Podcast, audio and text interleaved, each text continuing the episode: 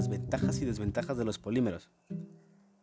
La fabricación de los polímeros ha desarrollado nuevas maneras de construir, generar, ensamblar y producir diferentes productos industriales, tales como la industria automotriz, de alimentos, textil y electrónica. Una de las ventajas son reciclables. Los plásticos los podemos fundir y usarse para crear otros productos. 2. Incinerarlos. Algunos plásticos pueden fundirse y ser capaces de generar electricidad. Son durables. Los plásticos pueden resistir el uso y abuso diario sin caerse en pedazos. 4. Tienen bajo costo. 5.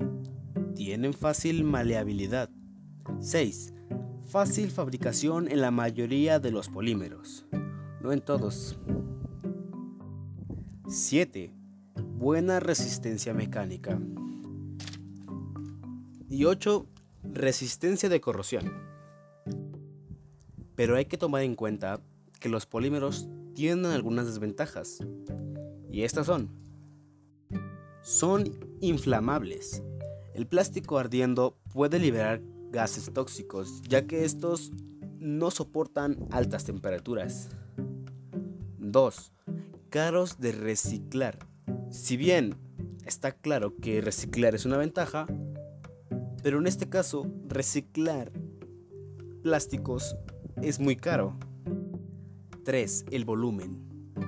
Cada vez se hacen más productos de plástico y esto puede ser un problema, ya que en la siguiente desventaja es la durabilidad. Los plásticos son extremadamente durables y tardan alrededor de 100 años en degradarse, algunos mil años. Y esto está enlazado con la tercera desventaja, que como se hacen más, tardan más en degradarse. Quinta desventaja, baja resistencia a altas temperaturas. Como lo habíamos dicho, son inflamables.